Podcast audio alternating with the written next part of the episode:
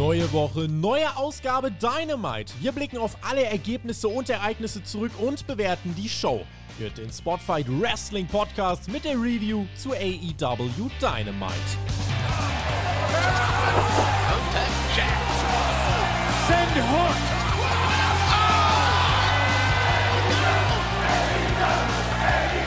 Der letzte Halt vor All Out, er steht an und es, ja, gibt die Aussage, dass er es nicht immer wieder so machen würde. Von wem? Von Tony Khan. Das ist der, der das nämlich alles zu verantworten hat. Wo haben wir das erfahren? Im Media Call. Dazu gleich mehr.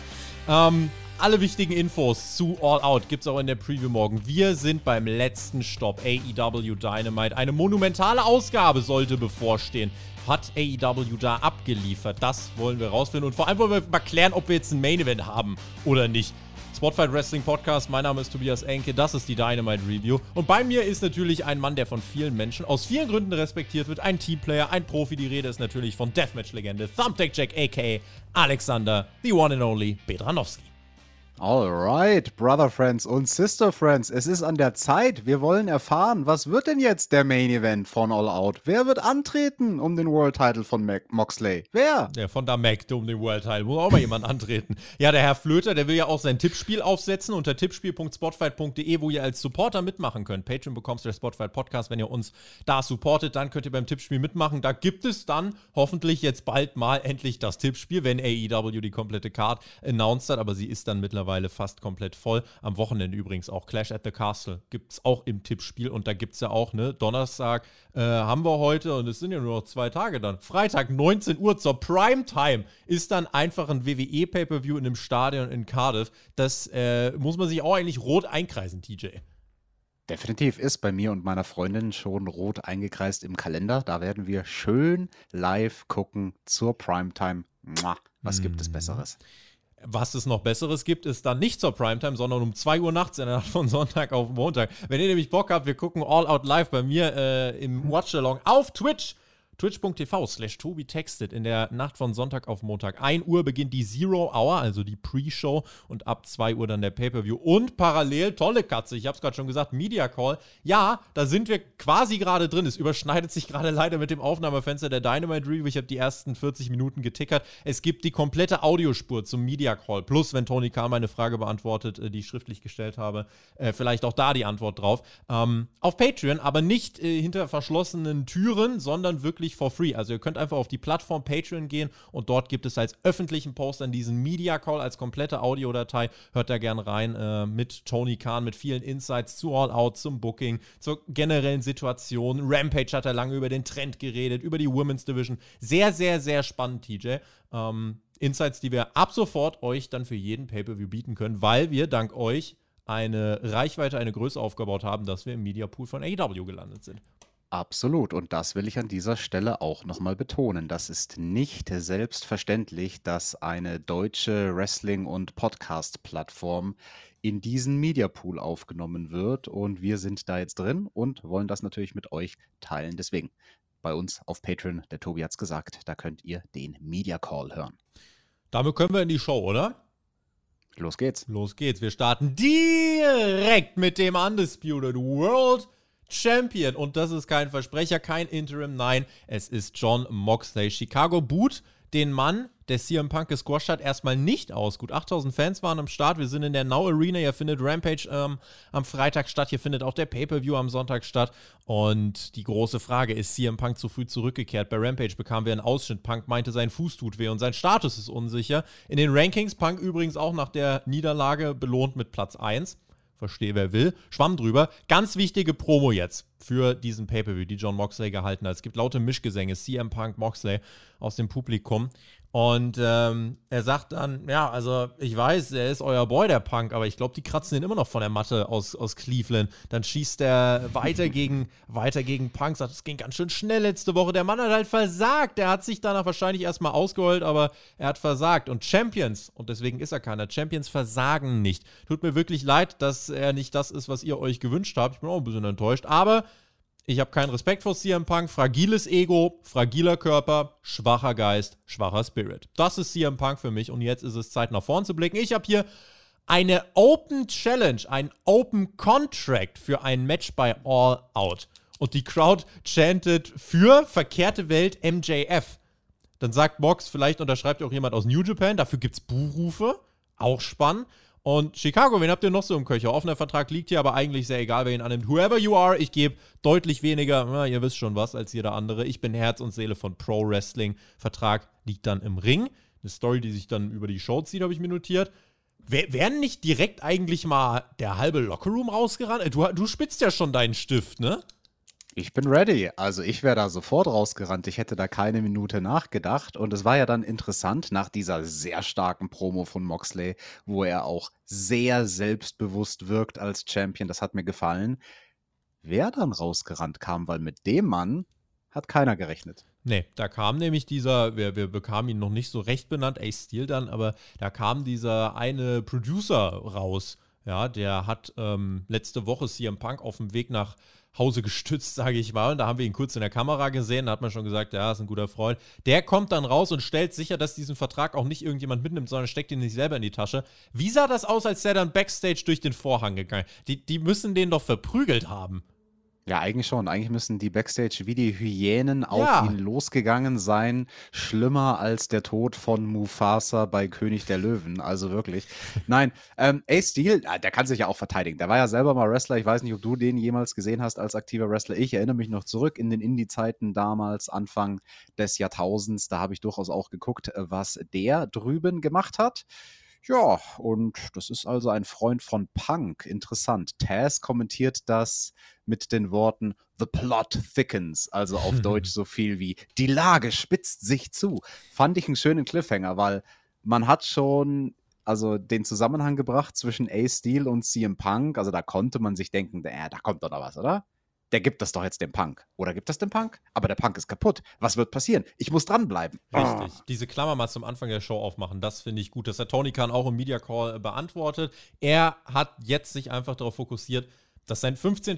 Pay-Per-View, den er für AW bookt, und er wollte mal was anders machen. Plus die Verletzungen haben ihn dazu gezwungen, was anders zu machen. Deswegen, letzte Woche war ja auch da, als sich einige gefragt haben, warum gab es da das Match, äh, hat er gesagt, naja, also das war ratingsmäßig mit in der Spitze über 1,2 Millionen, äh, war das das Größte, was wir dieses Jahr mit gemacht haben. Und da haben wir die größten Fragen für den Pay-Per-View aufgeworfen. Ergo, das ist für mich die beste Verkaufsstrategie gewesen. Aber Tobi hat er auch im Media Call gesagt, ob er so etwas nochmal machen würde? Er möchte sowas die Ausnahme bleiben lassen. Er möchte sowas die Ausnahme bleiben lassen, ist alles den Verletzungen geschuldet und ähm, deswegen ja, musste der Plan ein bisschen umgemodelt werden. Aber er dachte, er hat das noch nicht gemacht, deswegen, dass mal kurz vorher ähm, die Sachen auch noch offen sind, hat er sich jetzt gedacht, versuche ich doch mal gehe davon aus, dass das jetzt aber nicht die Regel sein wird. Wir spannen zu Beginn der Show die Klammer auf. Wir merken also, okay, da hat jemand diesen Vertrag mitgenommen. Kleiner Kritikpunkt, tatsächlich müssen da eigentlich alle rausstürmen. Das ist eine World Championship Opportunity, die da im Ring liegt. Das ist das größte Gold, was es in dieser Company zu holen gibt. Alle müssen sie rausrennen. Alle, Jericho muss wieder rausrennen und so weiter und so fort. Aber das war nicht der Fall. Wir gehen dann aber zu den Kommentatoren und sehr zu meiner Freude, huch, stehen die Kommentatoren mit dem Rücken zum Publikum. Und ich erinnerte mich an einen Tweet, den ich geschickt habe im Juni. Das war ein Screenshot damals noch von der WCW, äh, weil die ja auch mit dem äh, Rücken zum Publikum saßen. Da hast diese großen Hallen gesehen. Und ich habe gesagt, ey, Ed Tony Khan, ähm, wie wär's denn? Du hast doch große Hallen, coole Publik äh, cooles Publikum. Und du hast vor allem am Anfang, war es doch schon so, dass AEW in die Halle reingefilmt hat und auf die Kommentatoren. Mach das doch mal wieder. Und dann hat er heute Morgen getweetet, ich weiß nicht mehr, wer mich daran erinnert hat, aber das war auf jeden Fall eine gute Idee. Und dann hat er irgendwie Garrett Kidney den Credit gegeben. Der ist irgendwann im August gepostet. Ich habe das äh, im Juni gemacht, Freunde der Sonne. Ergo, Tony Khan äh, hört unsere Podcasts und liest unsere Tweets, Teil 85.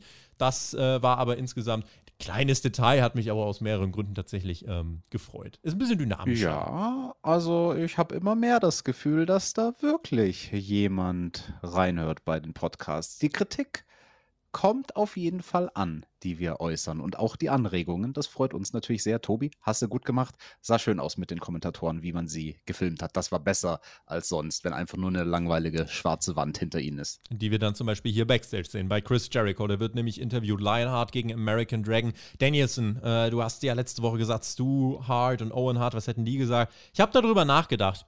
Es hat mich ins Grübeln gebracht, aber selbstbewusster hat es mich gemacht, denn ich bin in diesem Business über Jahrzehnte und was ich eins zu eins im Vergleich mit dir erreicht habe, ist einfach größer als deine Leistung in deiner Karriere. Dann kommt Danny Garcia dazu, entschuldigt sich und meint, ey, ich war naiv, ich war unerwachsen letzte Woche, ich will der JRS meine Treue schwören und stehe am Sonntag in der Ecke von dir. Ähm, möchte aber, dass das Ganze fair abläuft. Also bitte kein Cheaten oder so, sondern einfach ähm, zwei absolute Helden meiner Kindheit, die gegeneinander gehen sollen. Und das ist dann im Endeffekt diese Storyline, die wir hier nochmal anstoßen. Und auch da wird eine Klammer geöffnet, denn nach dem nächsten Match sollte diese Klammer geschlossen werden. Denn Brian Danielson kommt heraus, trifft auf Jake Hager. Am Kommentatorenpult sitzen zu diesem Zeitpunkt fünf Menschen, nämlich William Regal, der wieder am liebsten Excalibur vernaschen möchte, und Chris Jericho. Die sitzen dort und im Ring kommt es zum Match von Brian Danielson gegen Jake Hager. Das war das klassische erste Dynamite-Match äh, in einer wirklich sehr guten Ausführung. In der Regel 10 bis 12 Minuten, guter Einstieg fürs Babyface, hohes Tempo, ein, zwei spektakuläre Ansätze, mal ein Dive drin, hier sogar ein Wurf durch den Tisch. Dann übernimmt der Heel, Picture in Picture. Comeback des Faces, offener Schlagabtausch mit wilden Moves und Nearfalls für beide, meist laute Fans, hier laute Yes-Chants, also Crowd besonders drin. Und am Ende gibt es, wenn der Heel gewinnt, ein Finish mit Demaskierung, Ablenkung oder Eingriff. Wenn der Face gewinnt, nicht. Klang jetzt vielleicht ein bisschen liebloser, als es gemeint war. Das war ein guter, wirklich sehr guter Opener, fand ich. Eines der besten Jake Hager-Matches, glaube ich, seit äh, was weiß ich wie lang. Ähm, und hat seinen Zweck absolut erfüllt. Elf Minuten ging es dann unterm Strich. Busaiko Nie macht am Ende den Deckel drauf. Das war ein guter Opener als Mittel zum Zweck, um diese Storyline fortzuführen. Wichtiger war dann natürlich das Aftermath. Definitiv. Also Brian Danielson, der ist ja so ein Meister seines Faches, der kann sogar mit einem Besen ein grundsolides Match auf die Beine stellen und da kann er auch einen Jake Hager zu einem grundsoliden Opener ziehen und das hat mir gefallen. Besonders schön fand ich in der Finishing-Phase so eine Brazilian Jiu-Jitsu-Sequenz, die die beiden gemacht haben. Mhm. Das war ziemlich cool. Und ja, aber was nach dem Match passierte, das sollte ja ein bisschen Implikationen für All Out haben. So sieht es nämlich aus. Nachdem Danielson dieses Match gewinnt, wovon wir ja natürlich alle ausgegangen sind, stimmt der Blackpool Combat Club nach draußen und die JAS und es gibt einen großen Brawl. Kamera kommt nicht hinterher, aber auch nicht so wichtig, weil alle gehen wieder Backstage. Es neutralisiert sich. Dann rennt Chris Jericho mit einem Stuhl in den Ring und will zuschlagen. Doch wer kommt nach draußen? Danny Garcia. Lauter Jubel und er reißt Jericho den Stuhl weg. Der guckt kurz, ey, was soll das denn? Ja, Danny Garcia hat gesagt, fair. Und dann äh, steht Danny da mit dem Stuhl und äh, ja, was mache ich denn jetzt hier eigentlich gerade? Und dann kommt aber schon das Knie von Danielson gegen Jericho ins Gesicht und dann steht Danny Garcia dort und denkt sich, ah, gar keinen Bock. Und äh, das fand ich als Storytelling tatsächlich. Er, er, guckt halt so, als hätte ihm gerade jemand eine Mathe-Klausur wieder angekündigt. Das heißt halt im Endeffekt jetzt, dass wir hier diese Storyline sehr gut weiterführen. Er steht ja gar nicht in einem Match, er steht ja nur am Ring. Aber ich glaube, tatsächlich werden wir am Wochenende erleben, wie zwei im Ring Lionheart, Chris Jericho und Brian Danielson Danny Garcia, der außerhalb des Rings ist, zum Star machen werden, was ich ein sehr spannendes Setting finde. Finde ich auch eine sehr schön formulierte Aussage von dir. Ich glaube nämlich auch, dass das der Plan ist für den Pay-Per-View. Garcia, der steht so ein bisschen zwischen den Stühlen, hat ambivalente Gefühle. Und ja, am Schluss hat er genauso geguckt wie ich, wenn man mir damals in der Schule eine Mathe-Klausur zurückgegeben hat. Und das ist ein Match, worüber ihr in der Preview natürlich auch reden müsst. Danny Garcia, der übrigens nächste Woche, können wir jetzt schon sagen, in einem Pure Championship Match gegen Wheeler Utah stehen wird. Hatten wir, glaube ich, schon beim letzten Ring of Honor Pay-Per-View, aber diesmal sind die, äh, ist Garcia nicht mehr so der Vorzeige-Heel. Aber Tobi, wer sind denn wir, wenn du sagst, dass wir in der Preview darüber reden müssen? Traditionen sind da, um sie beizubehalten, zumindest beim Spotlight Wrestling Podcast. Wir werden natürlich wieder mit den AEW TV-Kommentatoren sprechen. Die hört ihr am Wochenende, am Sonntag auf euren TV oder in euren TV-Bildschirm. Die sind nämlich bei All Out und die gucken sich das Ganze an und kommentieren. Und für Spotfight nehmen die sich die Zeit, um auf diese Show hinaus zu blicken. Günter Zapf und Mike Ritter. Günter Zapf, ihr kennt die noch alle noch, ne? damals 2007er ZDF, äh, ZDF, DSF-Zeiten, ZDF und Wrestling. Das wäre mal wirklich auch was gewesen. Aber nein, das ist eine Stimme meiner Kindheit, deswegen ich freue mich immer sehr, wenn die bei uns am Start sind und du wirst mit denen ähm, über die Matches sprechen. Es wird eine sehr ausführliche Card, da haben wir nachher noch mal ein bisschen was. Definitiv. War auch eine Stimme meiner Kindheit, nur ein Jahrzehnt früher. Ja. Will noch mal loben, starkes Post-Match-Story mit Garcia finde ich richtig, richtig gut. Match war gut, deswegen habe ich hier nicht viel auszusetzen. Dann sind wir im Ring mit den Wingmen. Und ich dachte mir, what the fuck? Hab ein bisschen geguckt wie Danny Garcia gerade. Die beschweren sich nämlich, dass sie nicht gebuckt sind, wo ich mir denke, Gut so, aber ihr seid halt gerade im Ring für eine Promo gebucht. Warum steht ihr da? Und Peter Avalon, habe ich auf der Gamescom gesehen, cooler Dude, äh, der hat äh, auch nochmal gesagt, Freunde, wir müssen die Mittwoch, wir müssen wieder hijacken, wir müssen das selber machen, wir müssen Dynamite übernehmen. So, und dann labern die, wollen eine Petition unterschreiben. Ich dachte mir, TJ, äh, bitte. Äh, Shaggy freut sich natürlich, äh, ist natürlich noch offen, ne? wenn ihr im Sommerquiz äh, aufeinandertrefft, vielleicht müssen wir dann eine Wingman-Frage einbauen. Aber der, der Shaggy ist ja ein riesen Wingman-Fan. Den wird das gefreut haben. Hat dich das hier gefreut? Ja, natürlich, hat mich auch gefreut. Ich stehe da voll hinter dieser Mission. Die Wingmen wollen den Mittwoch zum Wingman Wednesday machen. Und Tobi, hast du am Ende zugehört, dass dieser sehr doppeldeutige Satz, den Peter Avalon gesagt hat, wo sie alle den kleinen Finger rausgestreckt haben, Pinkies out, let's touch tips. Jetzt kann jeder mal überlegen, wie man diese Worte, mhm. let's touch tips, also es gibt ja die Fingerspitze, aber es gibt auch andere Spitzen, ähm, die man berühren Fingerkuppen. könnte. Fingerkuppen meinst du? Also äh, ja. Jedenfalls werden sie unterbrochen äh, von W. Morrissey, der die Wingman zerklatscht. Wir kennen W. Morrissey, der hat gegen Wardlow in der Powerbomb-Symphonie seinen Untergang gefunden. Der zerklatscht die Wingman. Sieht ein bisschen aus wie Van Hammer aus dem Flock damals, nur ohne Nippelpiercing. Stokey Hathaway kommt nee. heraus. Der sah aus wie dieser, dieser Big Cass von WWE. Ja, unter anderem, unter anderem, man könnte meinen, die sind ähnlich. Hat sich Triple H übrigens nicht geholt, der holt sich dann lieber Braun Strowman zurück. Ich wusste absolut gar nicht, was ich hiermit anfangen sollte. Für das, was es sein sollte, also sah W. Morrissey an sich gut aus. Stokely Hathaway kommt heraus und gibt ihm äh, eine Karte und dann geht es quasi relativ schnell den Investigativjournalismus, den Tony Schiavone bei sich wieder entdeckt und der fragt dann ganz schnell auf der Stage, äh, jetzt mal Stokely, ganz im Ernst, was soll die ganze Scheiße hier? Was soll das mit den ganzen Karten? Und Stokely sagt, that's none of your business. Aber Shivani sagt, naja, doch, ist eine TV-Show, die ich mitverantworte, also ist schon mein Business. Und Stokely wird sehr schnell sehr handgreiflich. Morrissey droht für Stokely, droht der Shivani, also der ist sehr simple-minded, der Giant, dass er sich da direkt irgendwie versucht, seinem, seinem äh, Kreditkartengeber, nee, ähm, ähm, Visitenkartengeber anzuschließen. Das ist ein bisschen wie beim Luchasaurus, der war auch so simple-minded. Ja, und dann gehen sie backstage. Ich weiß, was sammelt der Stokely da an? Mit Ethan Page, Lee Moriarty, W. Morrissey. Das ist ja mittlerweile eine relativ dicke Truppe von Leuten, bei denen ich nicht so wirklich eine geile Lösung finde, wie das kulminieren soll. Naja, es ist eigentlich offensichtlich, was er da ansammelt. Halt ein großes Stable. Deswegen musste ich schmunzeln bei der Frage von Shivani. Hey, was machst du da? Naja, es ist offensichtlich. Er rekrutiert einen Haufen Leute und der eine Dude ist ganz schön groß und macht Leute ganz schön platt. Vor allem mit seinem ziemlich coolen Delayed äh, Chokeslam. Und ja, äh, gucken wir mal, wann dieses Stable in Erscheinung treten wird. Oh, wir haben ja noch einen offenen Platz bei der Casino Battle Royale, da ist noch ein Platz frei in dem Match. Acht Leute wird es geben, sieben sind erst announced. Der Big Cass, der, also äh, der Morrissey, der ist so groß, der braucht nicht mal eine Leiter. Der muss einfach nur hochgreifen. Dann hat er den Koffer, Chip, Pupsring, was auch immer. Ja, dann wünschen wir ihm dafür natürlich viel Erfolg und gucken mal, ob er den Weg bis dahin äh, findet. Oder wer, wer eigentlich diesen Spot jetzt dann genau nimmt, wer das bestimmt, ich weiß gar nicht, gibt es da einen Joker Open Contract? Wahrscheinlich nicht, aber hm. mal gucken, ob wir den beim Paper wiedersehen. Ich muss sagen, sehe ich jetzt bei AEW eigentlich keinen Platz für ihn, gerade wo die ganzen Topstars wieder da sind. Ähm, I don't know. Also, cooler Typ. Don't so, be such a hater. Ja, ich kann einfach nicht mit ihm anfangen. Äh, was ich gar nicht leiden kann, ist, bruv, bin Backstage, bruv, ich bin Will Osprey, bruv, und rede wie der letzte Hintergassen Assi Manchesters, bruv. Zum Glück schnell unterbrochen von Don Callis, der bewundert Osprey, versucht Nebelkerzen zu zünden. Liebe Grüße an der Flöter. Ähm, und wünscht Osprey dann aber alles Gute halt nochmal ein Backstage-Segment, was dann unseren Main-Event für nachher aufbauen sollte. Also das fand ich auch wichtig, dass man hypt, hey, bei uns wird es heute im TV noch geben, Osprey gegen Kenny Omega. Nicht One-on-One, -on -one, aber in Form von diesem Trios Dynamite Halbfinalmatch. Mhm. Und das ist schon ein dickes Ding. Also, das könnte auch ein Pay-Per-View-Headline, ganz ehrlich. Das könnte ein Pay-Per-View-Headline. Auch dort hat man ja die ein oder andere Lunte bereits gelegt. Bestellt AEW Fight Forever, Sieger des besten Sport- und Racing-Games der Gamescom. Das sagt uns Excalibur, während Britt Baker, Jamie Hater und eine verspätete Rebel herauskommen. Die trafen auf Hikaru Shida und Tony Storm.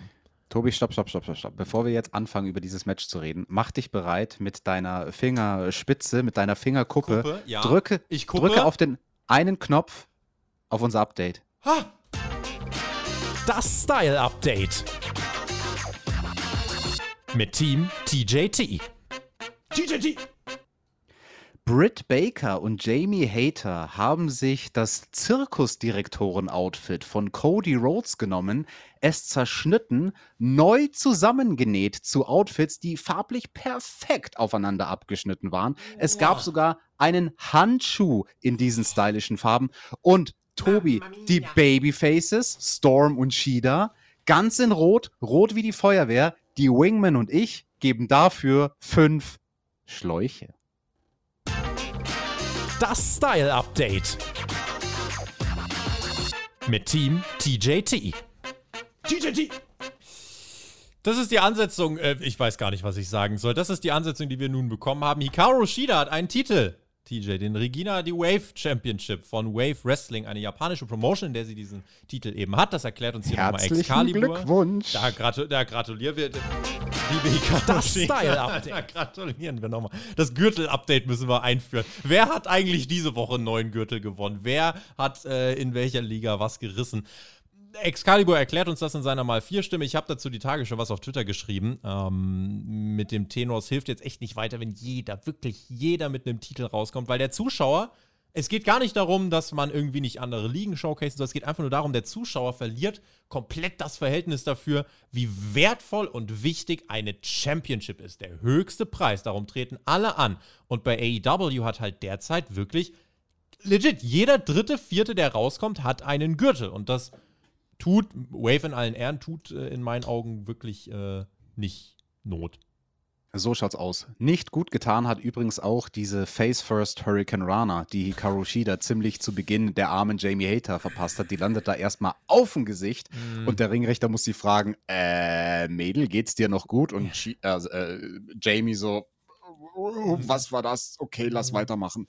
Faces kommen gut rein, die Heels ziehen das Momentum auf ihre Seite. Picture in Picture. Nach der Werbung kommt die Faces zurück. Shida mit schönem technischen Wrestling. Britt Baker hat gar nicht so viel gemacht in diesem Match bisher. Shida machte die meiste Mische, zeigte hier auch die meisten Aktionen und wurde dafür belohnt, indem sie am Ende, no joke, Britt Baker clean in the middle of the ring, ja gut, im rechten Drittel of the ring, pinned.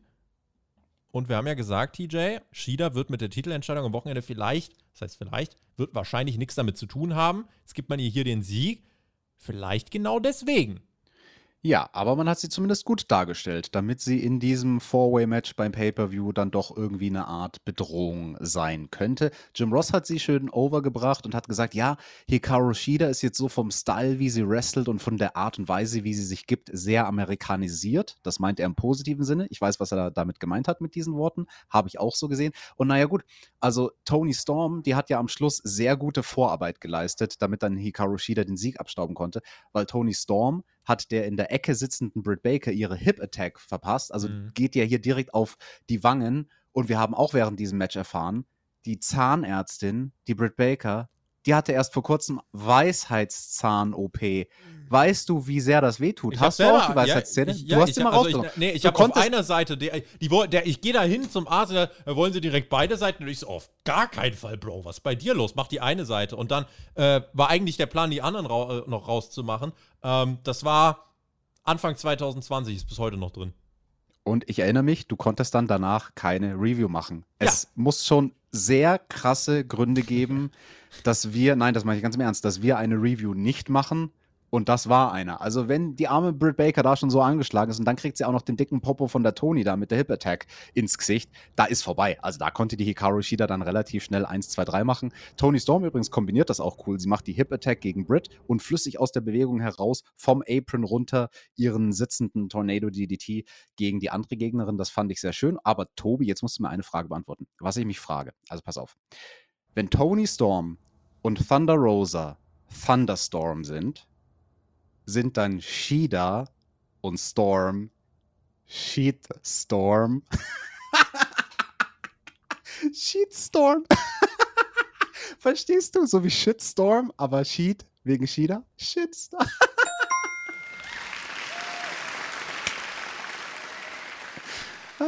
Ich gratuliere dir, TJ. Da, das, ähm, ja.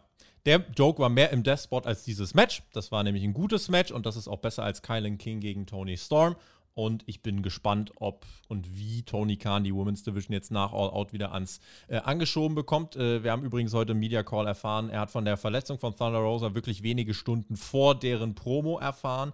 Und es soll dann aber wahrscheinlich in nicht allzu ferner Zukunft das Unification-Match geben. Moment, gucken, also jetzt doch eine Verletzung. Letzte Woche hieß, also wirkte das ja, als ob eigentlich wegen der Suspendierung. Offiziell so, ist es eine Verletzung. Doch, sie ist verletzt. Als ob. Ja, ja sie ja, ist Das glaube ich nicht. Sie da will ich den Arztbrief sehen.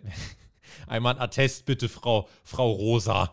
Ähm, ja, aber auch hier über das Fatal Four-Way könnt ihr dann vortrefflich diskutieren in der Preview und die Siegerin davon wird dann wahrscheinlich eben auf Thunder Rosa in diesem Unification-Match treffen.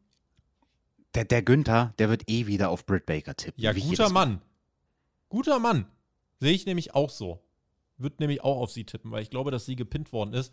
Könnt, also, andererseits, Tony Storm sollte gegen Thunder Rosa antreten und Thunder Rosa sollte den Titel verlieren. Ergo, Tony Storm hätte ihn gewonnen. Kann man jetzt ja einfach weiter so machen. Aber ja, ich habe euch ja letzte Woche erklärt, warum ich der Meinung bin, dass Tony Storm gerade, oder warum Britt Baker, sagen wir es so, warum Britt Baker die bessere Wahl gerade ist. Aber das werden wir beim Pay-Per-View am Wochenende sehen. Aber hier ist schon Spannung drin. Es ist nicht komplett predetermined, wie das ausgeht. Das finde ich gut. Ja. Hauptsache Athena kriegt keinen Titel. Die steht in einem anderen Titelmatch, aber zumindest nicht in diesem. Kip Sabian spricht über sein Comeback und äh, freut sich, dass er wieder da ist, hat Pack über die, ja, über, über ähm, nicht über den Klee gelobt, sondern übers Ohr gehauen, das wollte ich sagen.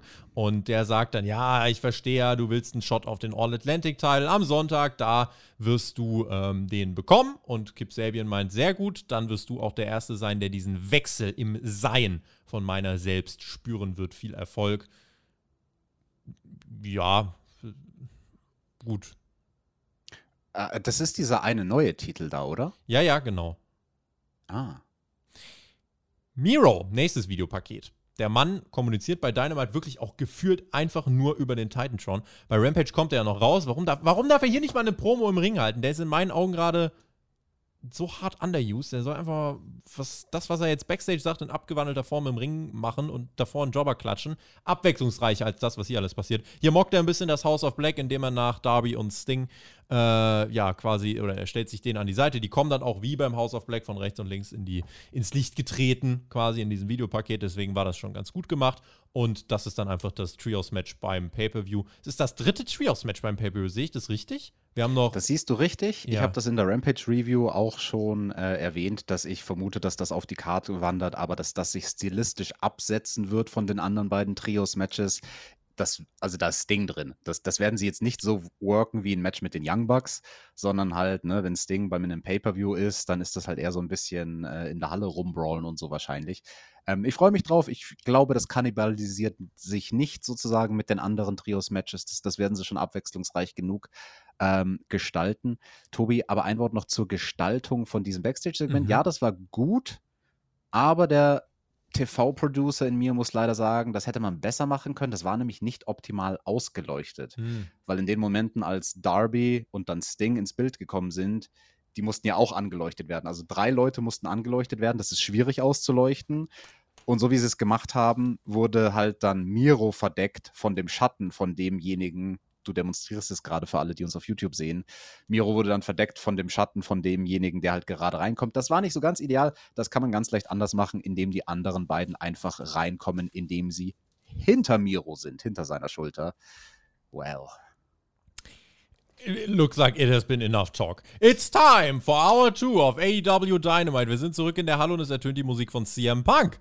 Der kommt heraus, schaut sehr niedergeschlagen, sehr depressiv, nicht in Feierlaune. Letzte Woche bei seiner ersten Titelverteidigung das Ding direkt verloren. Glaube, das ist noch nie passiert bei AEW. Ich glaube, es ist noch keinem Champion passiert, dass er bei der ersten Titelverteidigung den Gürtel verloren hat. Also Nee, das hat nicht mal der Hangman Adam Page geschafft. das ist eine historische Tiefstmarke für Punk. Und wir führen die Story aus dem ersten Segment fort. Punk absolut niedergeschlagen, fast schon Tränen in seinen Augen wie bei seiner Verletzungsbekanntgabe. Meinte, am 1. Juni habe ich meinen Fuß gebrochen und dann habe ich ein Match damit gerestelt. Die Ärzte haben gesagt, damit habe ich meine Knochen, habe ich quasi pulverisiert. Am 8. Juni wurde ich operiert, drei Platten, 16 Klammern. Klingt nach einem Match bei TJ.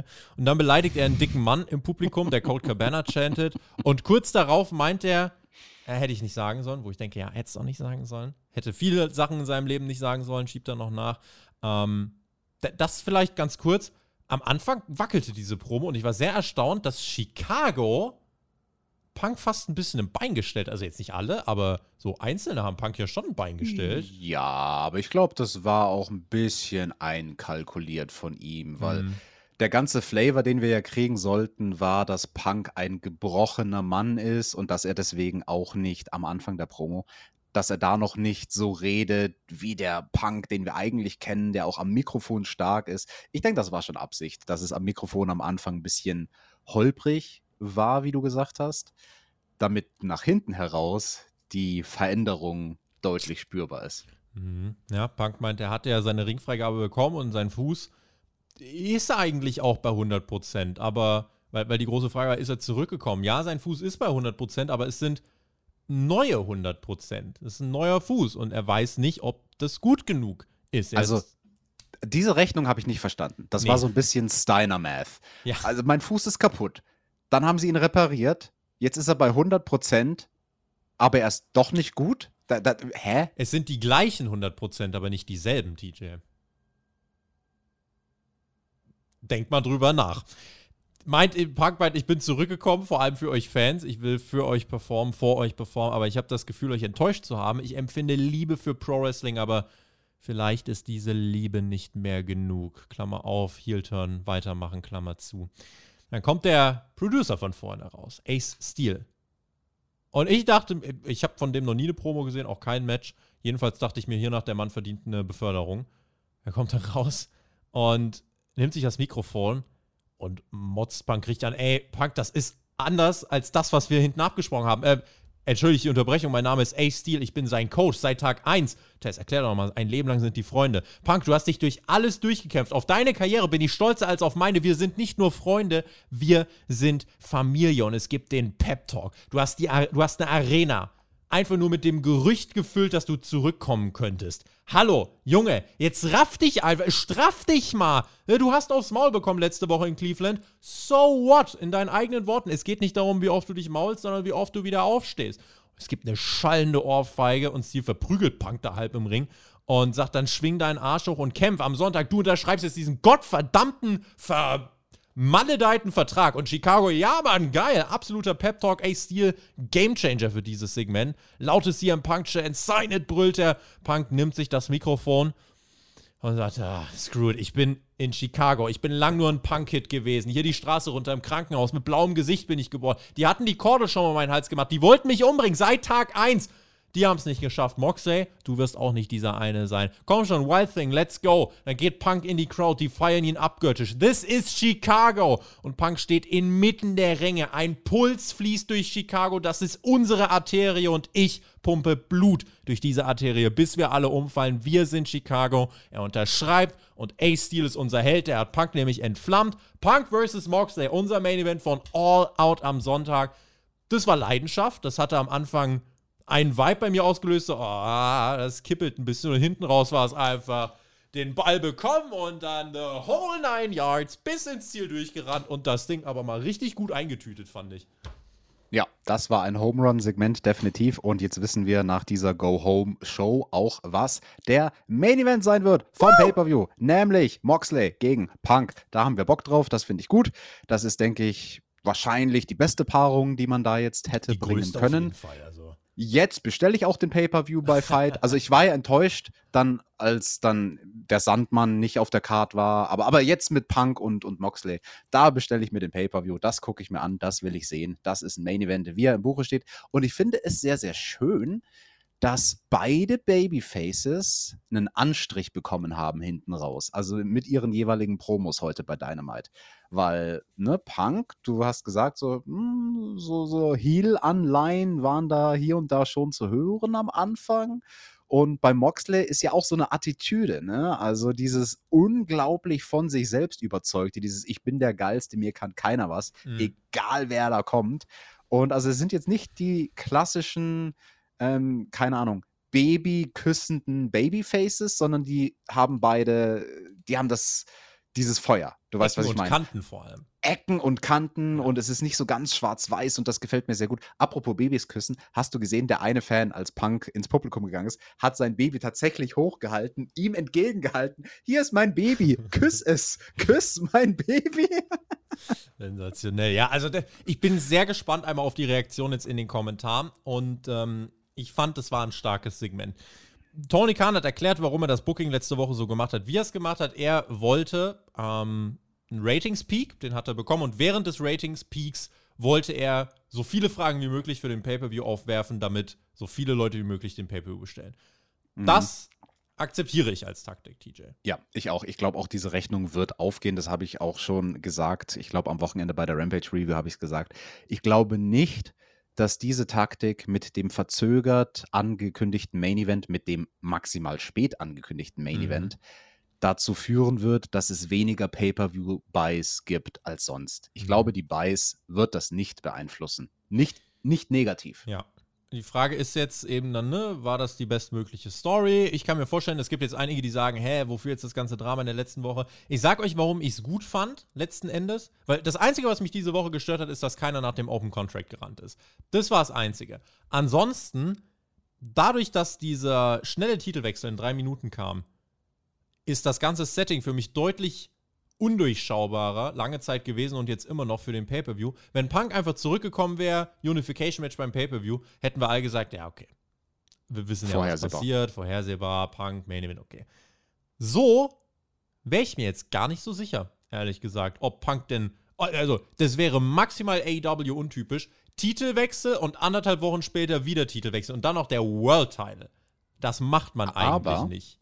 Selbst falls sie das machen würden, Tobi, fände ich es gut, obwohl dann das Ergebnis das gleiche wäre wie bei dem anderen Alternativszenario, was du mhm. gerade skizziert hast. Ne? Wenn man einfach die Unification beim Pay-Per-View gemacht hätte, Punk gewinnt, okay, wir sind wieder zurück beim originalen Fahrplan. Da haben wir letzte Woche in der Review ja auch schon drüber gesprochen, dass das so ein Ding ist von Tony Khan. Wenn er sich einen Langzeitplan in den Kopf gesessen, gesetzt hat, dann will er wieder zurückkommen zu seinem ursprünglichen Plan. In dem Fall, er will nach der Verletzung wieder zurückkommen zum ursprünglichen Champion CM Punk. Falls sie das machen sollten am Wochenende bei All Out, dann haben sie das auf eine geile Art und Weise gemacht. Auf eine Art und Weise, die wir so nicht haben kommen sehen. Mhm. Und deswegen eigentlich vom Booking her hat AW sich da jetzt eine Win-Win-Situation geschaffen, weil egal wer overgeht beim Pay-per-View, es wird groß. Mein Bauchgefühl ist, dass es dafür Kritik geben wird. Also bei uns in den Kommentaren kann ich mir vorstellen, dass es einige gibt, die sagen, pff, ja, wozu jetzt das Ganze, wo ich mich dann also, okay, ich frage mich dann nur, okay, wa, wa, was wurde erwartet? Also jetzt einfach äh, Hangman da reinstellen, komplett ohne Aufbau, Sinn und Verstand, wäre jetzt auch komisch gewesen. Ähm, und du musst ja ein bisschen aus Promoter-Sicht denken und aus Wrestling-Sicht. Was ist das größtmögliche Match, was du jetzt ansetzt? Guck mal bei der UFC, wie oft werden da einfach Rematches dann angesetzt? Weil it's the biggest fight, ja, der möglich ist. Und auch hier, du musst Punk und Moxley, wenn sie fit sind, mit dieser Story beim Pay-Per-View ansetzen. Und die Story ist jetzt spannender, als wenn wir jetzt beim Pay-Per-View Moxley gegen Hangman oder so kriegen würden, weil da auch klar ist, dass Moxley den Titel nicht an den Hangman verlieren wird. Ergo, das ist schon ein gutes Szenario. Und ich finde es auch nicht schlecht, eben alle dann und wann mal so einen schnellen Squash mit einzustreuen. Auch wenn es da jetzt zum Beispiel viele gibt, die sagen, ja, das war eigentlich scheiße. Als damals Goldberg Brock Lesnar gesquasht hat, war auch so, what the fuck, was soll das denn? Und dann hatten sie bei Mania eigentlich ein ganz spaßiges 10-Minuten-Match, haben sich totgebrawlt und alles war gut. Und es war ein spannenderer Weg, als einfach nur äh, eine Route A zu gehen, sondern ein paar hier ein bisschen abzweigen und mal die Leute überraschen. Ich finde das alle dann und wann schon gut, weil das ist auch kein Hotshotting gewesen, sondern es hat ja die Story heißer gemacht. Und deswegen muss ich sagen, insgesamt bin ich mit der Auflösung zufrieden. Das ist jetzt nicht die geilste Titel-Storyline seit überhaupt, aber. Aber es ist mal was anderes. Ja, das ist eigentlich der Punkt. Und das ist Abwechslung und die tut gut. Ja, die tut wirklich gut. Deswegen, ja, Daumen hoch. Sit-Down-Interview. Jim Ross hat den Jungle Boy und Christian Cage zu Gast, aber nur unter der Bedingung No Physicality. Christian meint, mit weniger als 100% wird er den Jungle Boy besiegen und der wiederum meint, er hätte eine familiäre Bindung zu Christian schon aufgebaut. Aber der hat es auch geschafft, dass er geglaubt hat, dass er ihn liebt. Aber Christian sagt, na, pff, geht's nicht um Freunde, mir geht's eigentlich nur ums Geld. Und am Sonntag wirst du nicht nur ein Match gegen den Jungle Boy bestreiten, sagt dann eben jener Jungle Boy, sondern es wird einen Fight geben und zwar gegen Jack Perry. Das war nochmal eine starke Line. Solid Stuff, um das nochmal voranzutreiben. Hier war der Bild in den letzten Monaten gemacht. Ähm, das war nochmal ein, äh, ein Erinnerungssegment. Genau, das war ein sehr, sehr konsequentes Go-Home-Segment für diese Storyline zwischen dem Jungle Boy und Christian. Generell mag ich diese Sit-Down-Interviews mit Jim Ross. Das ist ja ein sehr oldschooliges, oldschooliges Segment oder Element, was man schon aus den 90ern kennt. Da hat das WWF gemacht, so 96, 97 rum haben sie mit, mit diesem Stilmittel angefangen.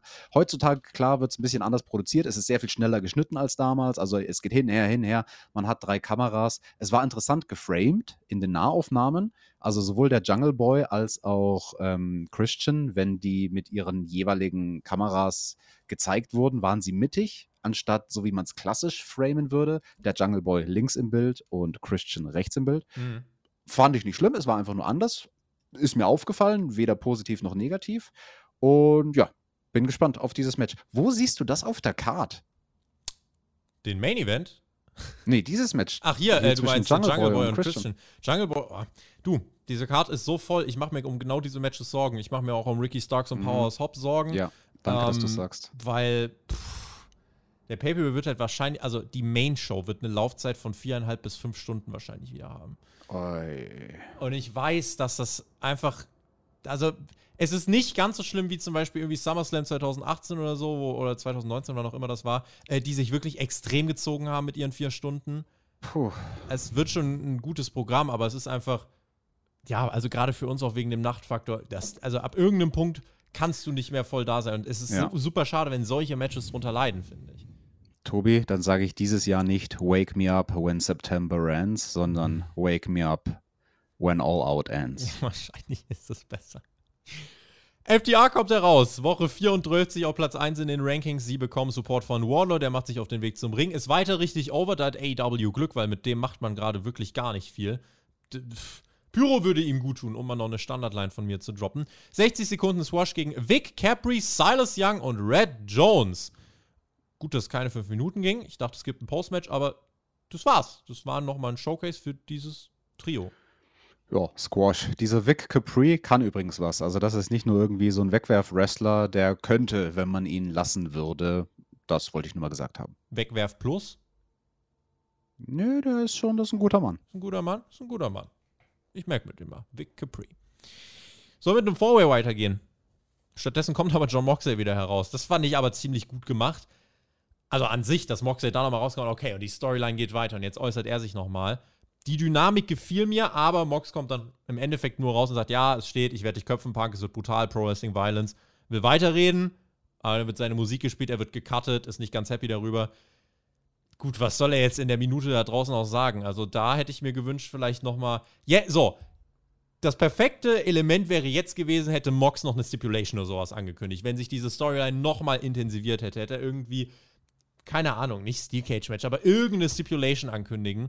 Ähm, da, das wäre noch eine Rechtfertigung gewesen, um ihn hier nochmal rauszuschicken. So, gut, war er nochmal da, das war okay, aber hat jetzt nichts weitergebracht. Ja, ich kann dir genau sagen, was die Rechtfertigung für diese Promo war, nämlich für das Hype-Paket, was es für dieses Pay-per-view-Match geben wird, ein, zwei Sätze zu haben, die Moxley im Ring sagt, die dann in diesem Hype-Package benutzt werden. Und das kann er natürlich erst sagen, nachdem das Match steht, weil erst dann kann er auch den Namen CM Punk in den Mund nehmen ich glaube, am Ende war Moxley einfach sauer darüber, dass er gecuttet wurde durch seine eigene Musik, wie du schon sagst, weil er noch vielleicht einen dieser Sätze sagen wollte, dieser typischen Hype-Videosätze. Jim Ross hat es auch acknowledged am Kommentar. Oh, der scheint pissed zu sein. Ich glaube, der wollte noch was sagen. Und ich finde es interessant, dass AW jetzt mal hier so im, im letzten Drittel der Show anfängt, aufs Gaspedal zu drücken, wenn irgendein Segment zu lange geht. Da hat ja irgendeiner Backstage entschieden, Gut so. Leute, ja. wir haben noch keine Zeit, weiter im Programm. Wir müssen noch, wir wollen nicht wieder, dass nach dem Main Event keine Zeit ist,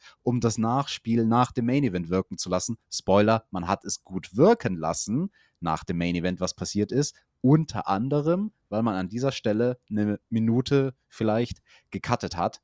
Ist halt nur interessant, dass man seinen eigenen World Champion cuttet. Gut, dass Moxley ähm, Lines für eine Promo raushaut, die dann auf YouTube läuft. Wäre ja mal cool, so ein Paper mit einem Videopaket zu eröffnen. Naja, Tennis verletzt. Die Dark Order muss gegen die Best Friends aber am Freitag ran. Evil Uno, auch bei der Gamescom gesehen. Toller Typ, der will den Spot von Ten einnehmen. Andrade kommt dazu. What happened? Do you? The money? Hä? I think about give you a contract You are good money, but so half to take the mask off. Evil Uno steckt Andrade das Geld zurück in die Hand, wird dafür verprügelt und komplett out of nowhere wird Ten getasert von Assistent Jose. What the fuck? Damit habe ich, da, Ja. da, hab ich kurz gelacht. Dann kriegt Evil Uno zweimal eine ne Krücke auf den Kopf. Aber also, dass man Evil Uno so rausschreibt, ist lächerlich. Das war totaler Quatsch. Das war absolut, mies. Absolut Aber dass Ten lächerlich. getasert wird, das war fast schon Comedy. Nee, nee, er war, also bei einem Taser-Spot sollte man halt eigentlich nicht lachen. So, sondern das Gegenteil. Er Ich wurde ja nicht getasert. Herzen- wa- Was war das denn dann? Der hat, also es war ein Taser, aber der hat ihm nur damit gedroht. Also der Assistent von Andrade hat ihm nur damit gedroht. Warum lag der Ten dann tot in der Ecke? Lag der dann tot in der Ecke? Ja. Okay, dann war der Taser so elektrisch, dass er auch mich kurz für fünf Sekunden ausgenockt hat und ich das nicht mehr gesehen habe. Nichtsdestotrotz, also erstmal, man hat diesen Taser nicht gesehen, sondern erst durch das Geräusch hat man sich gefragt, hoch, was war das? Und dann hat man so, keine Ahnung, also da musste halt mit der Kamera draufgehen. Und warum tasert er nicht den Typen, den sie ausnocken wollen?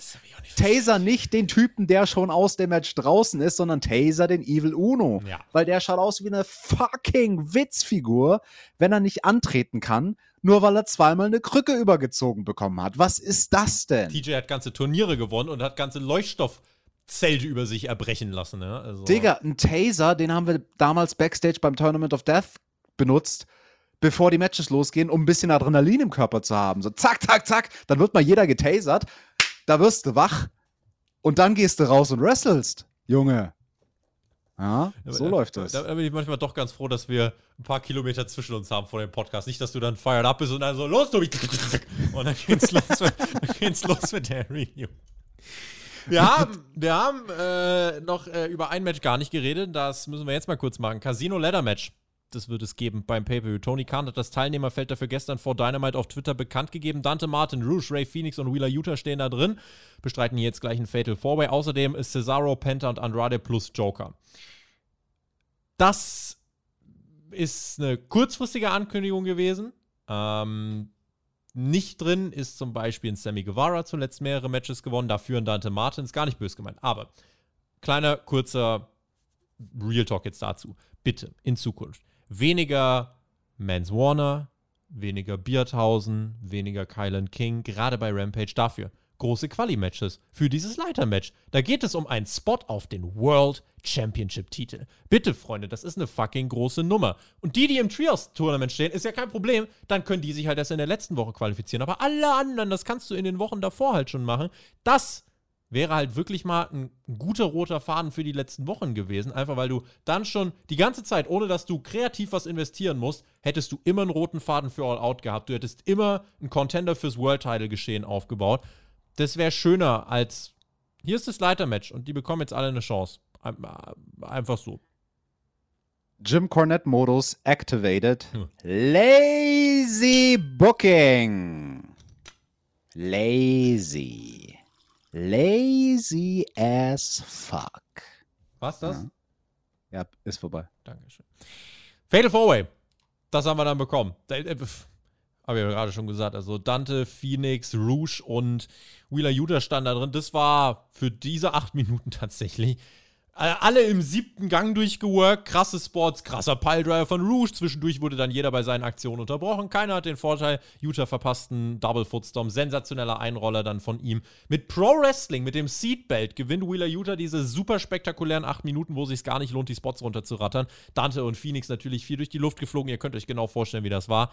So, und Dante weiß dann gar nicht, wie es ihm geschieht. Und das fand ich einfach ein schönes Detail zum Finish. Wheeler Utah, der damit auch das Match beim Pay-Per-View nicht gewinnen wird, der für nächste Woche sogar bei Dynamite schon ein Titelmatch hat, wo man quasi schon ein bisschen spoilert, so, ja, der wird jetzt das Leitermatch natürlich nicht gewinnen. Ähm, aber für diese 8,5 Minuten, dass Wheeler Utah mit Pro Wrestling, das hat er gelernt, mit dem Seatbelt einen hilflosen Dante Martin schlägt. Das fand ich cool, weil das einfach so eine Entwicklung von Utah geshowcased hat. Ähm, sonst war dieses Four-Way, war, war eine nette Abwechslung.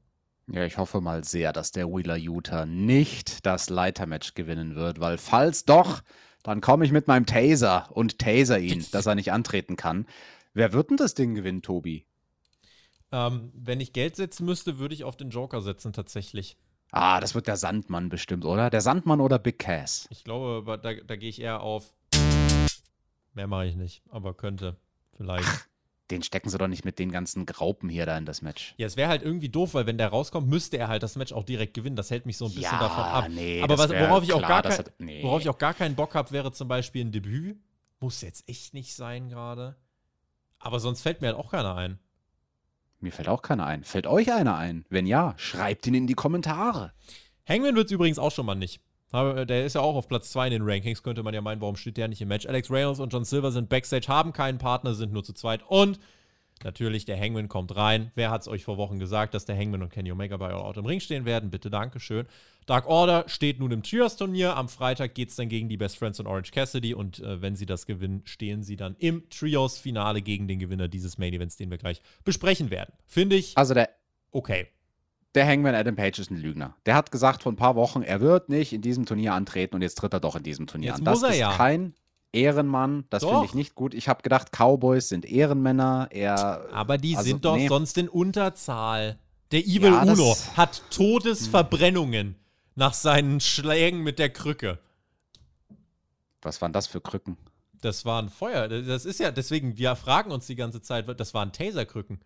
Wow, die haben die Krücken vorher getasert. Ja. Und das ist ja aus Metall. Und ja, genau. Und dann. Oi, oi, oi. Geil. Ja, klar. Ja, Ja, dann brauchst du einen Ersatzmann. Dann ist der Hangman drin. Ja, das einzige Problem damit ist halt, Tobi, ab dem Moment war klar, was das Finale im Turnier wird. Also ab dem Natürlich. Moment, wo man klar macht, dass der Hangman kommt, das fand ich schade. das wegen wusste dem ich aber Main vor Event. Wochen. Also. Ja, aber nicht jeder durchdenkt das so wie wir, sondern manche wollen das auch einfach ein bisschen mehr casual gucken und sich überraschen lassen und nicht alles vorher durchdenken. Und für solche Zuschauer tat es mir echt leid, weil dann wäre es eleganter gewesen, das mit dem Hangman halt vielleicht nicht bei Dynamite zu bringen, weil nach dem Main Event hättest du es nicht bringen können, das wäre awkward gewesen, sondern das mit dem Hangman einfach auf YouTube zu bringen, vor Rampage, damit man dann noch hypen kann, hey, bei Rampage wird voll der Hangman antreten mit der Mhm. Dark Order. Dann wäre noch Spannung im Main Event gewesen und so war halt leider glasklar, wer den Main Event gewinnen wird. Hangman und Dark Order gegen Orange Cassidy und Best Friends gibt's bei Rampage. Außerdem hören wir von Swerve in Our Glory und The Acclaimed. Wir, hören, äh, wir sehen Ricky Starks gegen QT Marshall. Mark Henry Sit-Down-Interview mit Jade Cargill und Athena. Sammy und Ty gegen Ortiz und Ruby Soho. Und kommende Woche dann Danny Garcia gegen ähm, den guten Wheeler Utah um die Ring of Honor Pure Championship. Am Sonntag auf allen sozialen Kanälen und sogar auf Insta. Die Zero Off von All Out mit Ishii gegen Kingston Teil 2. Huch, Pack gegen Kip Sabian All Atlantic Championship. Wir kriegen Hook gegen Angelo Parker. Geil animierte Hook-Grafik. Lieben wir. Beim Pay-Per-View AEW All Out beginnt um 2 Uhr in der Nacht von Sonntag auf Montag. Lionheart, Chris Jericho gegen Brian Danielson, Tony Storm gegen Britt Baker, gegen Jamie Hater, gegen Hikaru Shida, Interim Worlds Championship bei den Women's. House of Black gegen Miro, Darby Allen und Sting, Trios Match. Jade Cargill gegen Athena, TBS Championship. Jungle Boy gegen Christian Cage. Wardlow und FTR gegen Jay Lethal und äh, die Motor City Machine Guns. Young Bucks und Kenny Omega, wenn sie gewinnen, gegen den Sieger von Dark Order gegen Orange Cassidy und äh, die Best Friends. Casino Ladder Match. Andrade, Dante Martin, Rouge, Ray Phoenix, Penta, Wheeler, Utah, Claudio Castagnolo und der Joker catchen um eine World Championship Opportunity. Swerve in Our Glory gegen The Acclaimed World Tag Team Championship. Ricky Starks gegen Power Hobbs und John Moxley gegen CM Punk World Championship. Wow, Excalibur hat sich hier bestimmt vier, fünf Mal verhaspelt, aber wer kann es ihm verübeln? Der musste danach ins Sauerstoffzelt. Digga, das sind 14 Matches, inklusive Bein. Wow. Also, das Gegenteil von convenient, tatsächlich. Aber gut, du hast nur viermal im Jahr ein Pay-Per-View, du willst alle draufklatschen. Ich verstehe.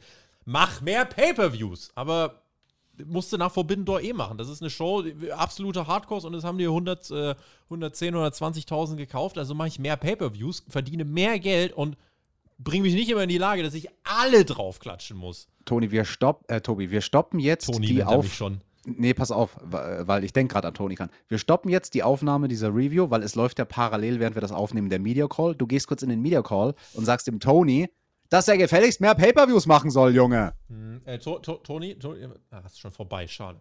Ähm, ja, aber wäre mal, wäre mal eine Ansage. Also tatsächlich, also das finde ich immer ganz cool und ich glaube, das wird auch kommen, mehr Pay-per-Views. Es ist einfach gerade so in dieser Form, weiß man einfach, dass es eine. Also man freut sich schon, aber man weiß, es wird halt super anstrengend. Und gerade Starks gegen Hobbs, das, pff, das wird halt krass, äh, krass ein, glaube ich, äh, oder es hat ein großes Risiko zu leiden. Und du hast so viele dicke Dinge. Du hast den Hangman und Kenny, die sich wieder gegenüberstehen werden. Du hast eigentlich Sting im Ring. Wardlaw und FTR willst du natürlich auf die Karte bringen, aber das gegen Lethal Motor City Machine Guns hätte ich ehrlich gesagt nicht gebraucht. House of Black gegen Darby, äh, Miro Sting hätte ich nicht gebraucht. Jade Cargill gegen Athena wäre für mich ein Buy-In-Match gewesen. Ähm, ja, es, es ist bitter alles irgendwie, aber vielleicht sitzen wir dann auch hier und sagen, Alter, das waren die schnellsten, geilsten fünf Stunden unseres Lebens. Es wäre es wär ja schön. Ne? Also Tobi, was ich brauchen werde für All Out, ist, dass mir irgendjemand ein Paket schickt mit so richtig vielen Energy Drinks drin. Das, wäre cool. Das wäre mal was, das wäre mal was. Ich überlege mal, ob ich was finde. Ladies and Gentlemen. Well, it looked like there's been enough talk. Mhm. It's time for the main event. TJ verzieht keine Miene. Ach ja, hier, Kenny Omega gegen Will Osprey. Geiles ja. Ding. Und ein paar andere dürfen auch noch mithüpfen. Will Osprey und Aussie Open gegen die Young Bucks und Kenny Omega. Ein Match, wo eigentlich fast Match of the Year-Kandidat drauf stand. Schauen wir, ob es drinsteckt. Der Entrance von Kenny ging ja gut steil, denn jeder Punkt war besser als Will Osprey. So und so viele Titel, das ist besser als Will Osprey. Ja, besser als Will Osprey. Und natürlich war Kenny auch schon in North Carolina. Und dann wollen natürlich alle Omega und Osprey sehen. Und genau diese Sequenzen bekommen wir. Und die haben richtig abgerissen. Und generell, also das fängt an, dass äh, Osprey die Snapdragons äh, schlucken soll aber der steht danach halt. Du kannst eigentlich nach diesem Snapdragon fast gar nicht stehen. Osprey steht und dann haben die einfach ein Popcorn-Match geworkt, TJ, wie es im Buche steht. Keine mhm. Pause. Ja, also ich habe damals im Physikunterricht gelernt, dass es technisch unmöglich ist, aus einem Snapdragon-Suplex von Kenny Omega rauszuflippen. Und Will Osprey macht es trotzdem. Richtig, richtig. Hat er damals immer gesagt, der Lehrer. Meiner nämlich auch. Die Bugs sprechen gar nicht so viele Wörtchen mit. Kenny steht die meiste Zeit tatsächlich selber im Match, bis dann der Hottag kommt zu Nick, der stark aufräumt. Wir laden dann, äh, oder wir landen dann wieder bei Osprey und Omega. Die reißen ab. Fight forever. Holy shit, Chance. This is awesome. Es gibt dann einen etwas äh, sinnbefreiten Move, als Kyle Fletcher Matt im Tombstone-Ansatz hat. Osprey fliegt dann mit einem Moonsault herbei. Sollte natürlich runterdrücken, so ein bisschen wie die Bugs das immer machen, aber dotzt nur den Rücken des Gegners an. Moment, ist aber Moment. egal du bist da schon in der Finish-Phase vom Match. Das Natürlich. war eine Shooting Star Press und kein Moonsault. Und Meine also, ich. Digga, wenn, wenn einer gegen dich einen Move ausführt, irgendeine Art von Piledriver oder Tombstone, was auch immer, und dann kommt einer angeflogen und verpasst dir einen Shooting Star Press Headbutt in deinen Arsch, ja, dann tut's mehr weh. Das ist richtig. Deswegen war der Nierfall danach auch so knapp. Das ist auch Physik, hat mein Lehrer damals auch mal gesagt. Shooting Star Press Headbutt in den Popo tut mehr weh als kein Shooting Star Press Headbutt in den Popo. So sieht's nämlich aus. Und dann gab's den Nearfall, für eine Millisekunde hatten sie mich. So eins, ja. zwei, weil der Nearfall nochmal, das war nicht 299, das war 29999999999. Also wirklich ganz, ganz enges Ding. Das hat gut funktioniert, aber ab dann, ab diesem Nearfall war dann klar, wie es weiterging. Ja. Am Ende der One-Winged Angel gegen Kyle Fletcher, nicht gegen Osprey. Sensationeller Main, also wie letzte Woche, das ist Wer sich für diese Art von Party-Matches äh, interessiert, dann ist das Must-See. Das viel besser gehen die nicht. Das ist Peak Modern Pro Wrestling und äh, die Crowd hat es gefeiert. Ich habe es gefeiert. Ich habe hier keine Sekunde auch nur im Ansatz das Gefühl gehabt, skippen zu wollen. Werbepausen zerfletschen das immer ein bisschen.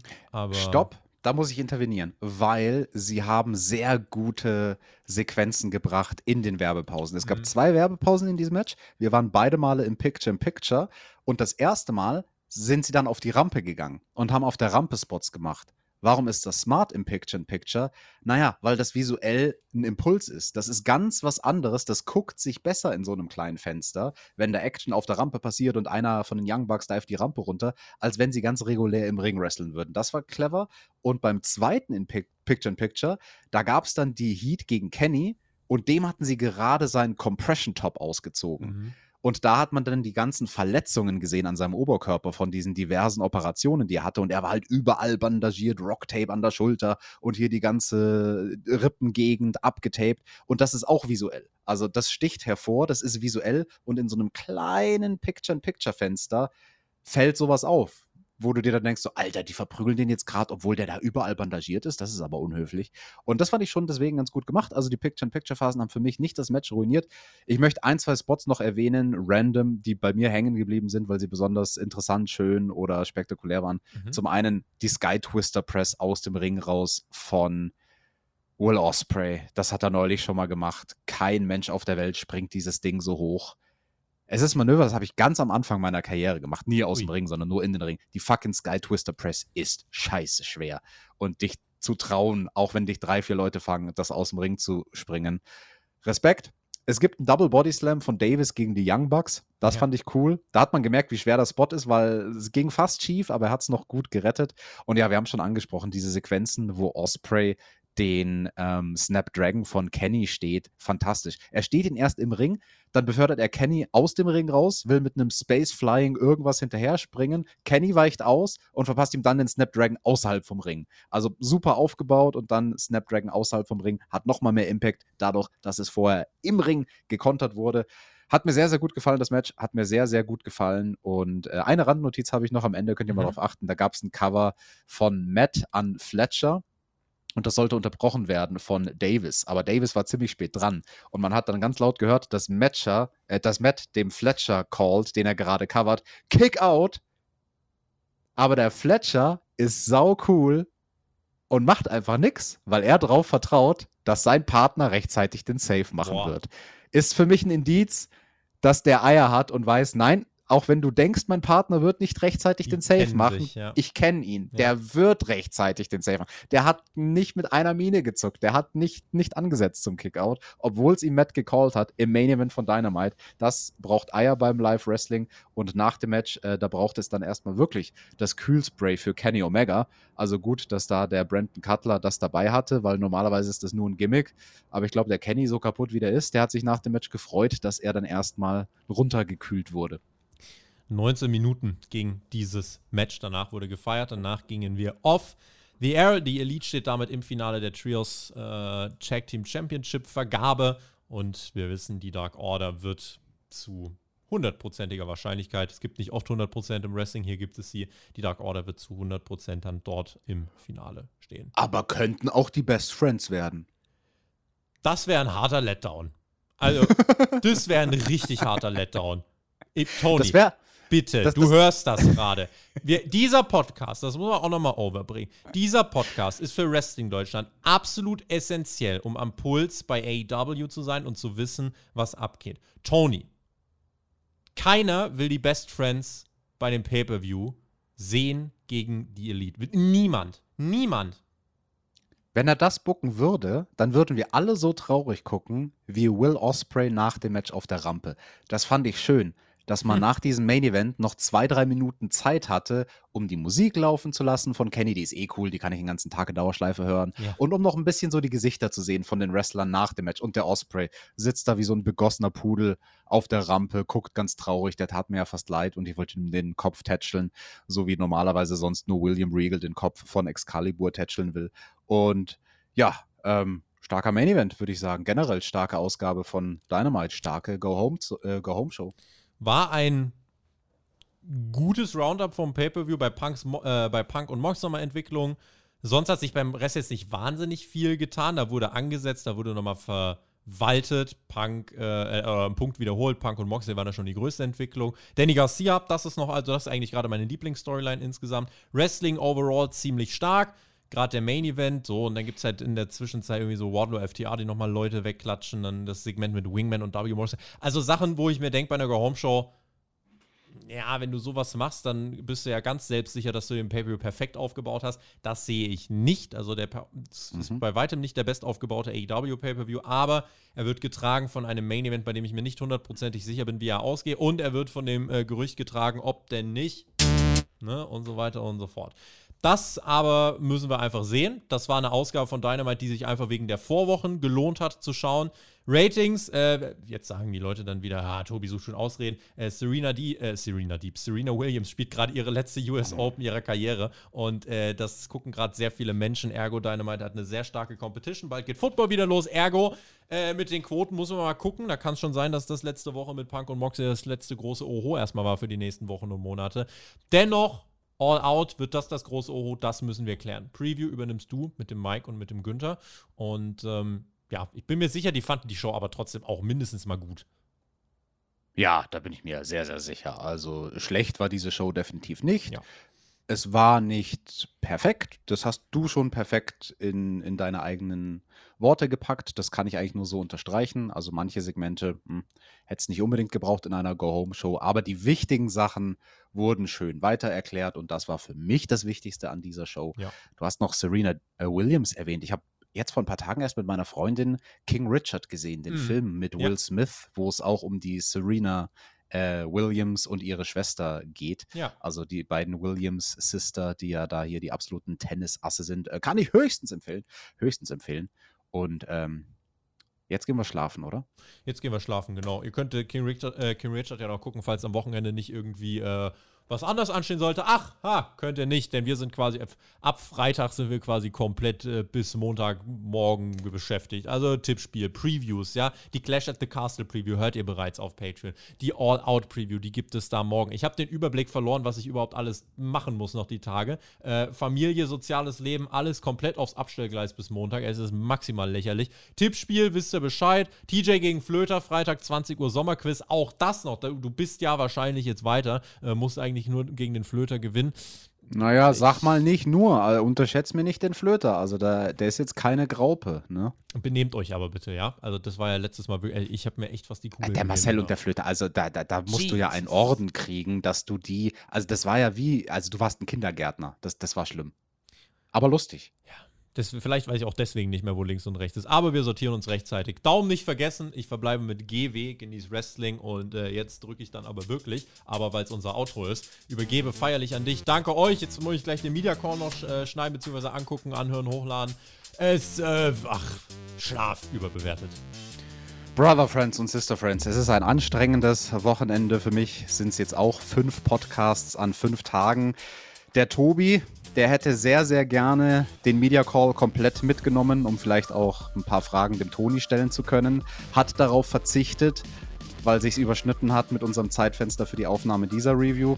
Ich sag's euch auch ganz ehrlich, ich hatte heute einen seelisch sehr anstrengenden Termin, wo die meisten nicht danach noch am Abend eine Review aufnehmen würden. Hab's aber trotzdem durchgezogen, weil es die Go Home Show ist for All Out und weil uns das wichtig ist. Für den Einsatz, den wir da bringen, Leute, lasst uns einen Daumen nach oben da.